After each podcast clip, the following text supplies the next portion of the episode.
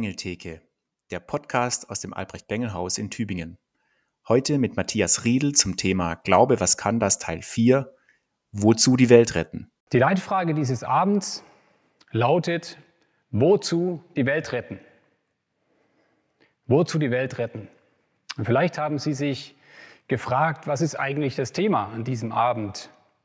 Und ich möchte zugeben, dass diese Frage sehr offen und sehr abstrakt daherkommt. Aber ich möchte Sie auf ein ganz konkretes und auf ein ganz handfestes Thema beziehen, nämlich auf die Klimakrise, auf die Ökokrise. Wozu die Welt retten? Christsein in der Klimakrise. Und sogleich tun sich Fragen auf. Wessen Job ist es eigentlich, die Welt zu retten? Ist es meine Aufgabe? Ist es unsere als Christenheit? Ist es die der globalen Klimapolitik? Oder ist das nicht ganz und gar Gottes Auftrag?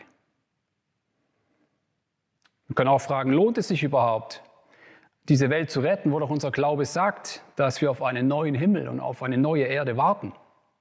Ist es nicht vergebliche Liebesmüh, wo doch alles im Untergang geweiht ist? Und überhaupt, haben wir nicht viel Besseres zu tun in dieser Welt? Wozu die Welt retten?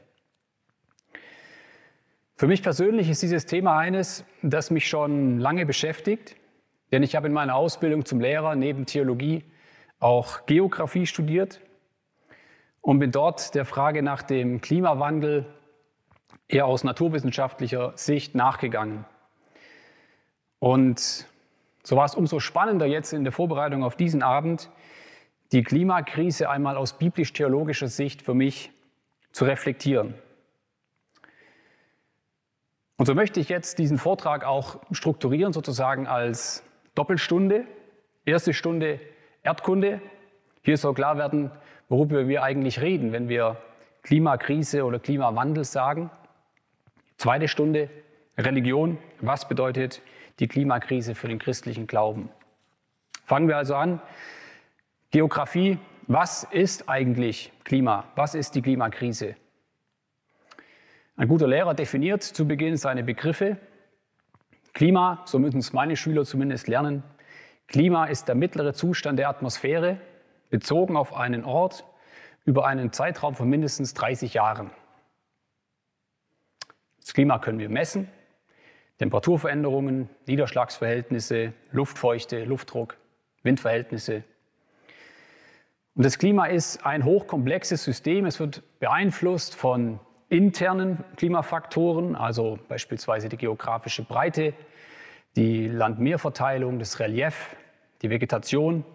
Und es wird bestimmt von externen Faktoren, die also außerhalb des Systems Erde liegen, beispielsweise der Sonnenaktivität, die zyklisch mehr oder weniger Energie in die Atmosphäre einträgt und auch durch die sogenannte Himmelsmechanik, also beispielsweise Schwankungen der Erdumlaufbahn oder auch Schwankungen in der Neigung der Erdachse.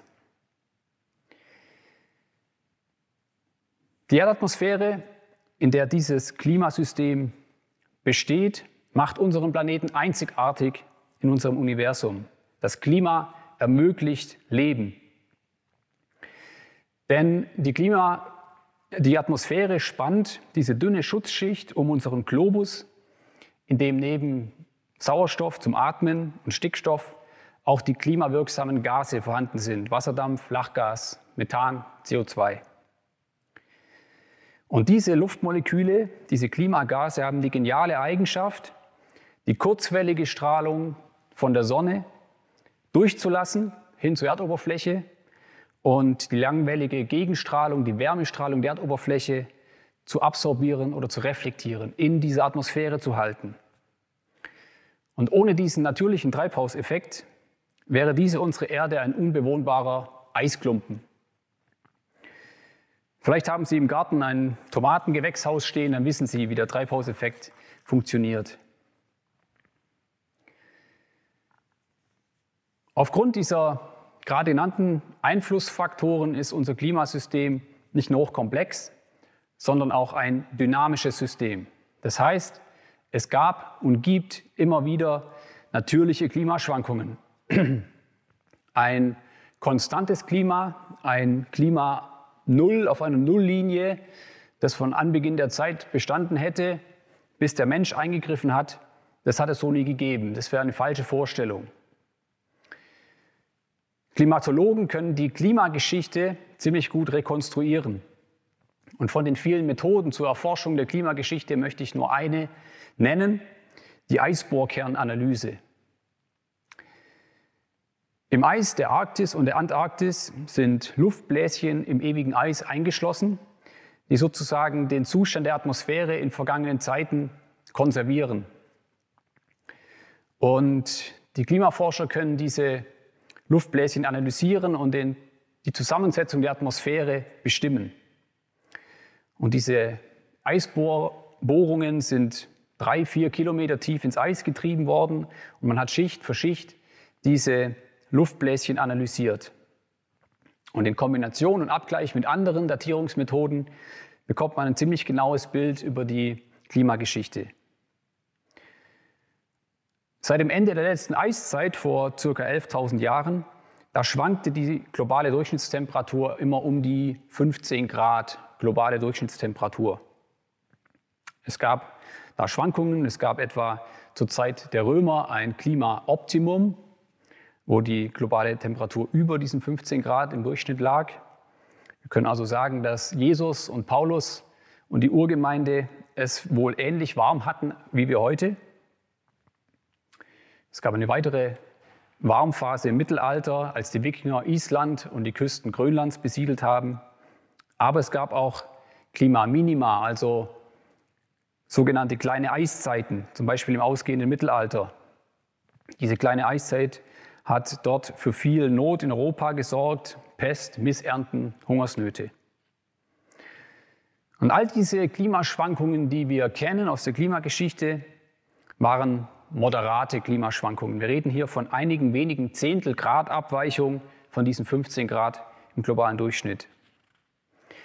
Stellen wir uns diese Temperaturkurve auf einem Diagramm vor, dann verläuft diese Linie in unregelmäßigen Wellen.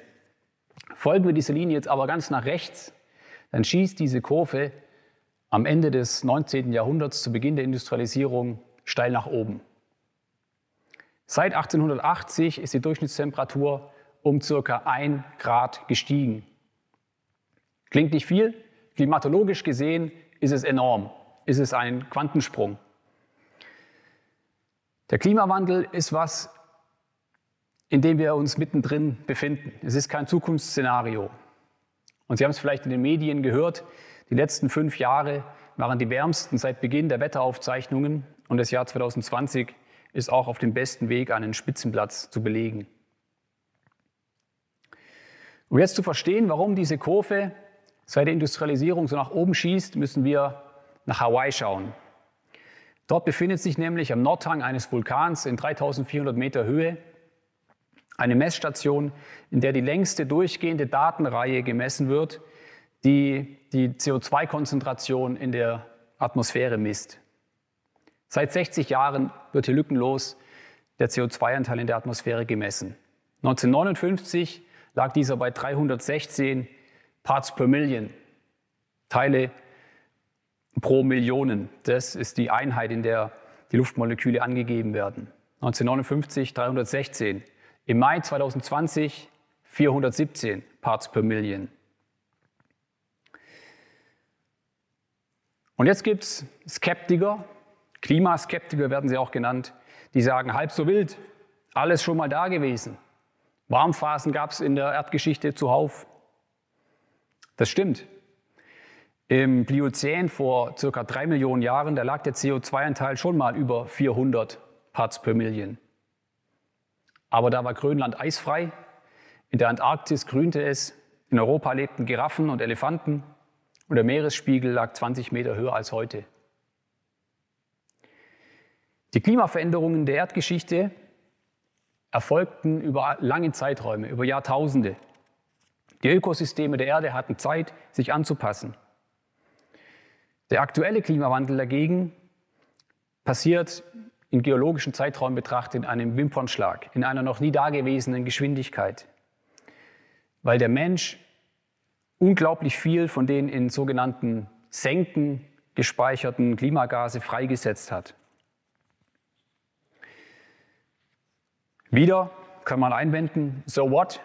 Dann wird es eben ein bisschen wärmer. Und manche freuen sich ja darüber, dass bei uns schon Melonen, Kiwi und Feigen wachsen und in den Weinbergen nicht nur Trollinger angepflanzt werden kann, sondern richtiger Wein.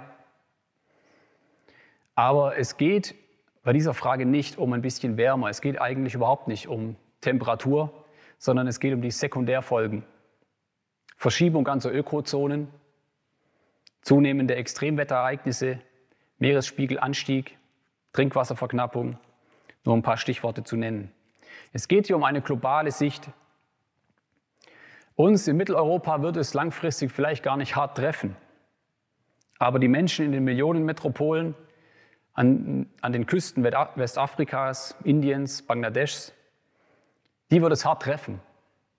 Es geht um Menschen, die schon jetzt in geografischen Ungunsträumen leben, wie zum Beispiel die Menschen in der Sahelzone. Die Klimakrise ist die politisch-humanitäre Aufgabe des Jahrhunderts. Und es geht hier letztlich um Fragen der Gerechtigkeit, um Klimagerechtigkeit. Und so langsam wird deutlich, dass die Klimakrise auch ein theologisches Thema sein muss. Und jetzt wechseln wir das Schulfach. Zweite Stunde, evangelische Religionslehre. Wozu die Welt retten? Was ist das Klima eigentlich aus der Sicht des christlichen Glaubens? Erste ganz grundsätzliche Antwort. Die Erdatmosphäre das Klima sind Gottes gute Geschöpfe. Und Gott sah an, was er gemacht hatte, und siehe, es war sehr gut. Methan, CO2, der natürliche Treibhauseffekt, siehe, es war sehr gut. Wer beginnt, dieses Klima als System zu begreifen, das das Leben ermöglicht und das Leben erhält, den versetzt dieses System in Staunen. Der erkennt über dem genialen System den genialen Systematiker, der erkennt hinter dem Geschöpf den Schöpfer. Klimatologen sind dem Schöpfer auf der Spur. Und die Bibel redet nicht mit der Kühlheit eines Geophysikers über diese Dinge, sondern im Grundton des Staunens. Ein Beispiel, Psalm 104. Lobe den Herrn meine Seele. Herr mein Gott, du bist sehr herrlich, du bist schön und prächtig geschmückt. Licht ist dein Kleid, das du anhast. Du breitest den Himmel aus wie einen Teppich, du baust deine Gemächer über den Wassern, du fährst auf den Wolken wie auf einem Wagen und kommst daher auf den Fittichen des Windes. Der du machst Winde zu deinen Booten und Feuerflammen zu deinen Dienern. Du feuchtest die Berge von oben her. Du machst das Land voll Früchte, die du schaffest. Du lässest Gras wachsen für das Vieh und Saat zur Nutze des Menschen, dass du Brot aus der Erde hervorbringst. Herr, wir sind deine Werke so groß und viel. Du hast sie alle weise geordnet und die Erde ist voll deiner Güter. Du hast alles weise geordnet. Das ist der Grundton des Staunens. Und ich meine manchmal, dass wir diesen Grundton des Staunens verlernt haben, weil wir es gewohnt sind, über Fragen der Naturwissenschaft uns zurückzuhalten und dieses Gebiet den Profis zu überlassen und uns in unseren Glaubensdingen viel zu sehr um uns selbst zu drehen, um unser Leben im Hier und Jetzt, um unsere Berufung, auch um unser Heil in Ewigkeit. Alles sind zentrale, wichtige Fragen, aber im biblischen Denken sind sie nicht loszulösen aus der Gesamtheit der Schöpfung. Wenn es also stimmt, dass das Klima Gottes Schöpfung ist, dann geht es mich unmittelbar an. Denn ich bin ja selbst Teil dieser Schöpfung.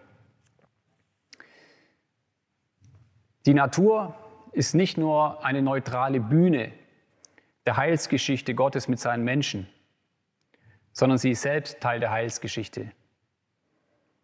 Die Schöpfung ist nicht nur neutrale Bühne der Heilsgeschichte Gottes, sondern sie ist selbst Teil der Heilsgeschichte. Das ist mir wichtig.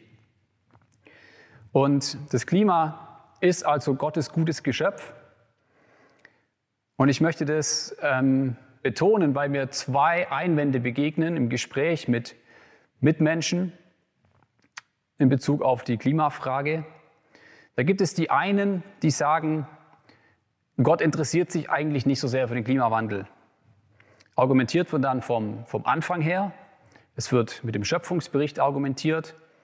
Dann wird gesagt, Gott hat uns Menschen doch den Herrschaftsauftrag gegeben. Seid fruchtbar und mehret euch und füllet die Erde, machet sie euch untertan und herrschet über die Fische im Meer, über die Vögel unter dem Himmel und über alles Getier, das auf Erden kriecht. Hat Gott uns in diesem Schöpfungsauftrag, in diesem Herrschaftsauftrag nicht sozusagen die Erlaubnis erteilt, die Potenziale der Erde zum Wohl der Menschheit auch auszuschöpfen, zu gebrauchen? Und haben wir nicht enorme Leistungen, zivilisatorische Leistungen erbracht? Haben wir nicht für die Menschheit enormen Wohlstand hervorgebracht seit der Industrialisierung? Und dass das Klima darunter leidet, ist das nicht eben der Preis, den wir für diesen Fortschritt zahlen müssen? Wir haben zumindest unseren Job erfüllt, so die Haltung. Sein Job, Gottes Job wäre es dann, dieses System zu erhalten und zu reparieren. Und mir begegnet noch ein zweites Argumentationsmuster, die Klimakrise zu relativieren, theologisch zu relativieren. Und dieses Argumentationsmuster funktioniert nicht jetzt vom Anfang her, nicht schöpfungstheologisch, sondern vom Ende her, eschatologisch. Warum sollten wir uns für sündhaft teuren Klimaschutz einsetzen, wenn am Ende sowieso die große Apokalypse kommt? Warum diese Erde bewahren und beschützen, wenn am Ende sowieso alles zerstört wird, und zwar von Gott selbst? Denn er hat von einem neuen Himmel und einer neuen Erde gesprochen. Meine Zukunft ist nicht auf dieser Erde, sondern im Himmel. Oder sarkastisch formuliert, wenn der letzte Fisch vergiftet und der letzte Baum gerodet, dann endlich kann Jesus wiederkommen. Die beiden skizzierten Haltungen haben zwei Sachen gemeinsam. Erstens, sie sind nicht ganz falsch.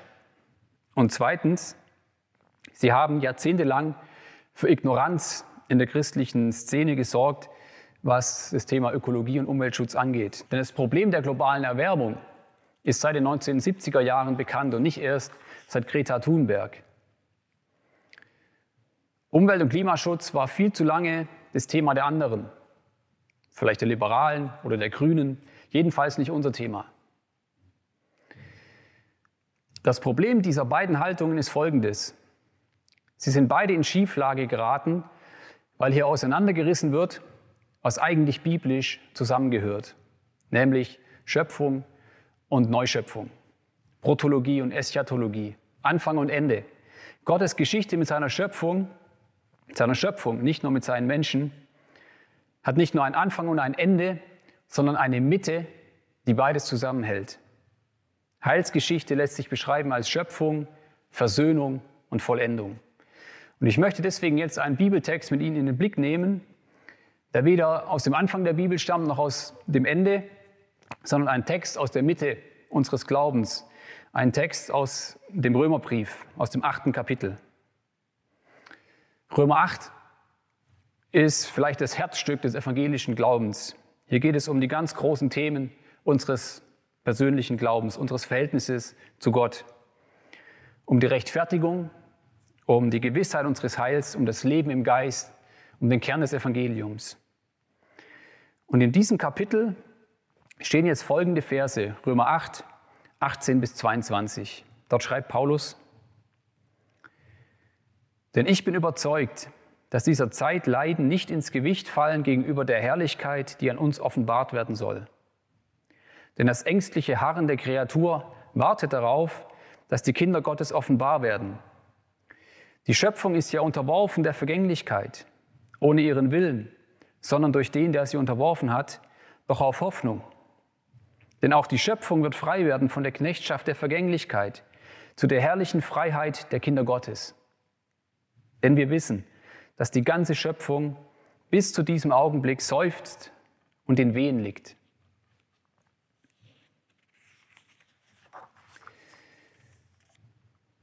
Der anglikanische Theologe N.T. Wright vergleicht diese eben gehörten Verse im Römerbrief mit einem in Vergessenheit geratenen Aussichtspunkt an einem Wanderweg. Mir gefällt dieses Bild. Stellen Sie sich kurz vor, Sie sind an einem nebligen Herbsttag unterwegs auf einer Bergwanderung und dann entdecken Sie zufällig im Gebüsch ein altes Hinweisschild. Aussichtspunkt, rechts abbiegen. Und Sie folgen diesem Schild, gelangen auf einen Trampelpfad, der schon lange Zeit von niemand mehr betreten worden ist, müssen über Dornen und Disteln steigen und plötzlich tut sich vor Ihnen ein großartiges Panorama auf. Die Sonne bricht für einen kurzen Moment durch den Nebel und Sie sehen für einige Zeit in satten Farben eine herrliche Landschaft. Der Ausblick ist überraschend, denn Sie hatten ja eigentlich ein anderes Ziel. Sie wollten den Berggipfel erlangen.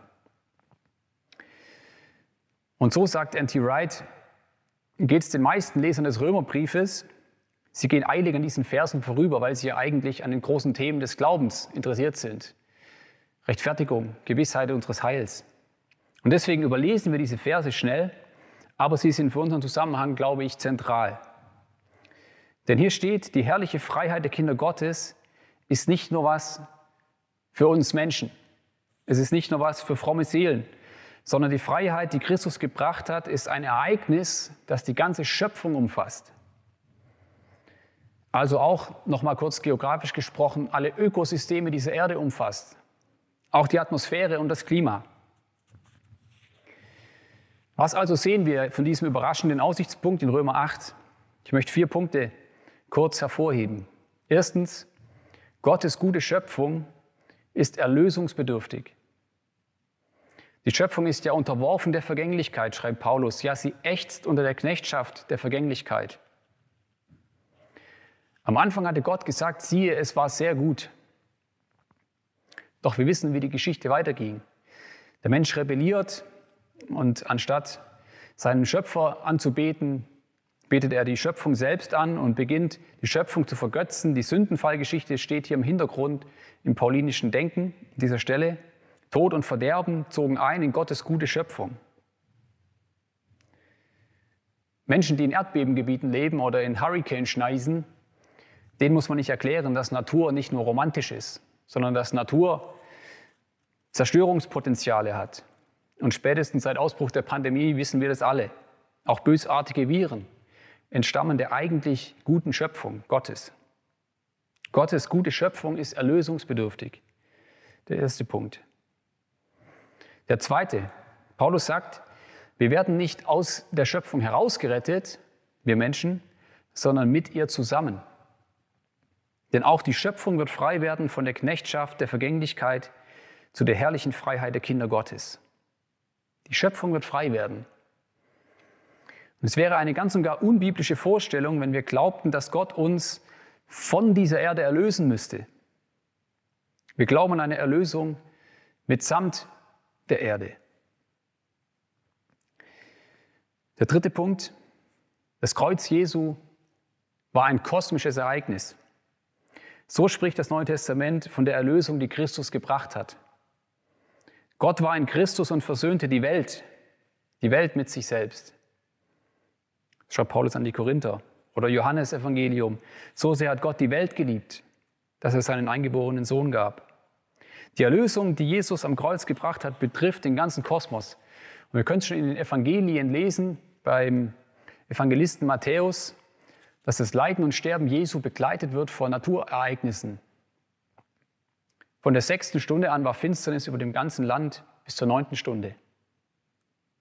Und später, und dann hauchte er, Jesus, den Geist aus. Und siehe, der Vorhang riss im Tempel von oben bis unten in zwei. Die Erde bebte und die Felsen spalteten sich. Die Gräber öffneten sich und die Leiber vieler Heiligen, die entschlafen waren, wurden auferweckt. Und noch ein vierter Punkt. Und das ist das zentrale Bild, das Paulus hier zeichnet. Es ist das Bild von der Geburtswehe, der Zustand dieser Welt als Geburtswehe. Es ist ein starkes, ein dramatisches Bild, in dem Paulus unsere Welt vergleicht. Das Bild von der Geburt ist ein Bild voller Schmerz und Gefahr, aber es ist zugleich ein Bild der größten Sehnsucht und der größten Hoffnung, die wir Menschen kennen. Die Schöpfung wartet und leidet und seufzt. Sie lebt auf diesen Moment zu, dass einmal ein neuer Himmel und eine neue Erde geboren werden. Sie sehnt den Tag herbei, dass das einmal Wirklichkeit wird, dass die große Versöhnung, die am Kreuz Jesu begonnen hat, ganz und gar und endgültig Wirklichkeit wird. Und jetzt möchte ich den Bogen zu unserem eigentlichen Thema schlagen und sagen, Gott hat noch etwas vor mit dieser unserer Erde. Das ist die ethische Pointe, die für die, die Klimafrage entscheidend ist. Wie könnten wir das verachten, was Gott endgültig erlösen möchte? Und ich möchte sagen, dass wir Christen Anteil haben müssen an diesem Schmerz, an diesem Leiden der Schöpfung. Wer über die Schöpfung staunen kann, der muss auch mit ihr leiden. Und es kann uns doch nicht unberührt lassen, wenn der Mensch durch seine Maßlosigkeit und durch sein ausbeuterisches Verhalten die zerstörerischen Kräfte und Naturgewalten der Erde geradezu entfesselt. Es muss uns wütend machen, wenn die Wälder des Amazonas in einem Tempo abgeholzt werden, wie es noch nie da gewesen ist, obwohl seit Jahrzehnten bekannt ist, dass diese Wälder die, die grünen Lungen des Weltklimas sind. Und es muss uns doch das Herz rühren, wenn schon heute Tausende von Familien wegen Dürren, Hunger und steigenden Wasserpegeln ihre Heimat verlassen müssen. Und ich persönlich möchte auch sagen, dass wir das Seufzen und Ächzen der Schöpfung auch in unserem Land hören, hören können, wenn wir die Berichte aus der Massentierhaltung und den Billigfleischereien sehen. Es muss uns traurig machen, dass ökologisches Bewusstsein und ein nachhaltiger Lebensstil noch immer von vielen belächelt und bespottelt wird. In Sachen Klimaschutz können uns die Weltmenschen oft einiges vormachen. Und das sollte uns bedenklich stimmen. Noch einmal zurück zu Römer 8. Ich hatte vorhin gesagt, dass das Bild, das wir sehen von diesem Aussichtspunkt, nur für einen Moment klar und deutlich ist. Vieles liegt im Nebel. Und wir können nicht genau sagen, wie denn aus der alten, vergänglichen Schöpfung Gottes, Gottes neue, ewige Welt wird. Und ich meine, wir müssen es auch nicht genau sagen können. Dennoch möchte ich Ihnen vier Denkmodelle anbieten, die die Theologie so bietet. Sie können selbst entscheiden, ob diese Modelle Ihnen helfen. Eher technisch orientierten Menschen hilft es vielleicht. Das erste Denkmodell, wie wir uns also vorstellen können, wie aus Gottes alte, Gottes neue Welt wird, ist das Replacement-Modell, also zu Deutsch Ersetz, Ersetzung. Es besagt, die alte Welt bricht ganz ab und wird durch eine neue ersetzt. Im Bild gesprochen, die alte Schöpfung überlebt die Geburt der neuen nicht. Oder für die Häuslisbauer unter uns, die alte Hütte wird abgerissen, es gibt einen Neubau. Ich meine nicht, dass das Paulus Idee war. Das zweite Modell nennen wir das Recycling-Modell. Es besagt, dass irgendwie aus dem Material der alten Welt das Neue hervorgehen wird. Diese Sicht der Dinge ist gerade unter der sogenannten Transformationstheologie sehr angesagt. Und wir können uns so vorstellen, dass das alte Haus Schritt für Schritt modernisiert, verändert, verschönert wird, bis es schließlich fertig und vollendet ist. Schwierig an diesem Modell finde ich, dass dort die Erlösungsbedürftigkeit der alten Schöpfung nicht gesehen wird, nicht ernst genommen wird. Das tut dagegen das dritte Modell, das Restoration-Modell oder zu Deutsch das Modell der Wiederherstellung. Es besagt, dass Gottes kaputtgegangene Welt wieder repariert wird. Also kein Neubau, sondern Renovierung. Dieses Modell ist wiederum schwer mit den Texten im Neuen Testament zu vereinbaren, die besagen, dass wir tatsächlich einen neuen Himmel und eine neue Erde erwarten, also eine Erde, die eine ganz andere und neue Qualität haben wird. Offenbarung 21. Und so noch ein viertes Modell, das meiner Ansicht nach vielleicht am ehesten passt in dieser technischen Beschreibung. Ich nenne es das Elevation-Modell, das Modell der Erhöhung. To elevate heißt auf einen höheren Stand heben oder auf eine höhere Ebene bringen. Für die Häuslisbauer, wir stellen uns eine alte, mittelalterliche, fachwerklich gebaute Bude vor, die kernsaniert wird, von Grund auf erneuert wird. Es gibt einen wunderschönen kernsanierten Altbau, der zwar aus dem Alten hervorgegangen ist und doch ganz neu und eigentlich nicht als der Alte wiederzuerkennen ist. Diese Denkfigur trifft es vielleicht am ehesten, weil hier sowohl die Erlösungsbedürftigkeit der alten Welt als auch der ganz neuen Qualität der neuen Genüge getan sind.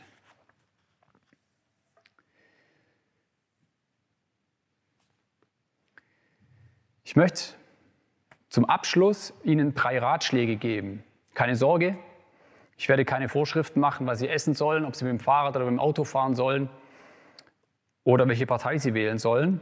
Das sei ferne.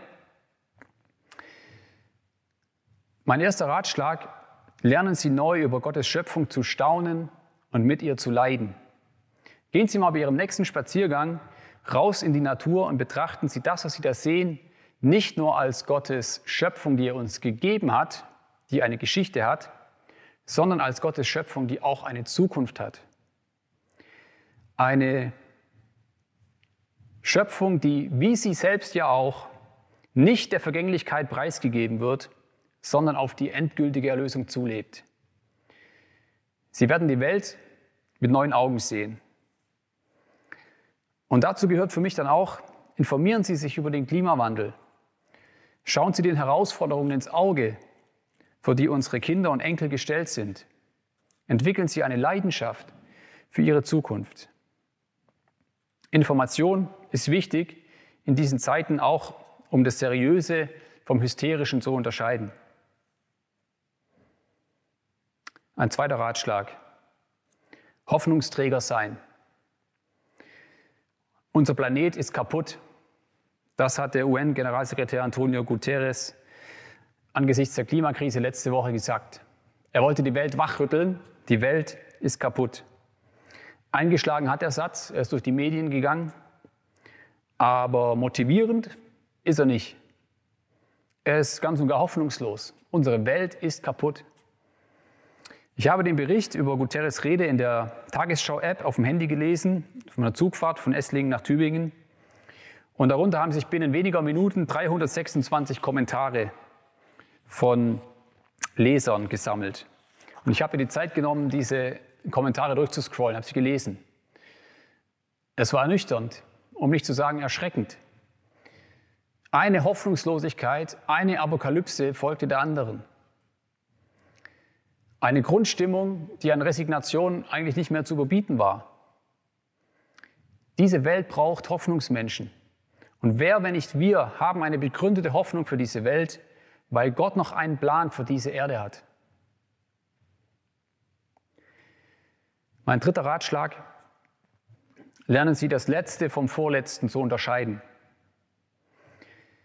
Diese Kategorie, das Letzte und das Vorletzte, kann man bei Dietrich Bonhoeffer lernen. Und ich meine, dass es auch für unsere Einschätzung hilfreich ist, wenn wir jetzt fragen, wie wichtig ist die Klimapolitik und der Klimaschutz eigentlich? Welche Priorität sollte das eigentlich haben in unserem Leben, in unserem Denken? Die 326 Kommentare, von denen ich gerade erzählt habe, die lassen sich grob in zwei Spalten einteilen. Die eine Spalte ist die Spalte der Resignierten, die tatsächlich aufgegeben haben, die nur noch schwarz sehen für die Zukunft. Und in die andere Spalte, ist die Spalte der Fanatischen.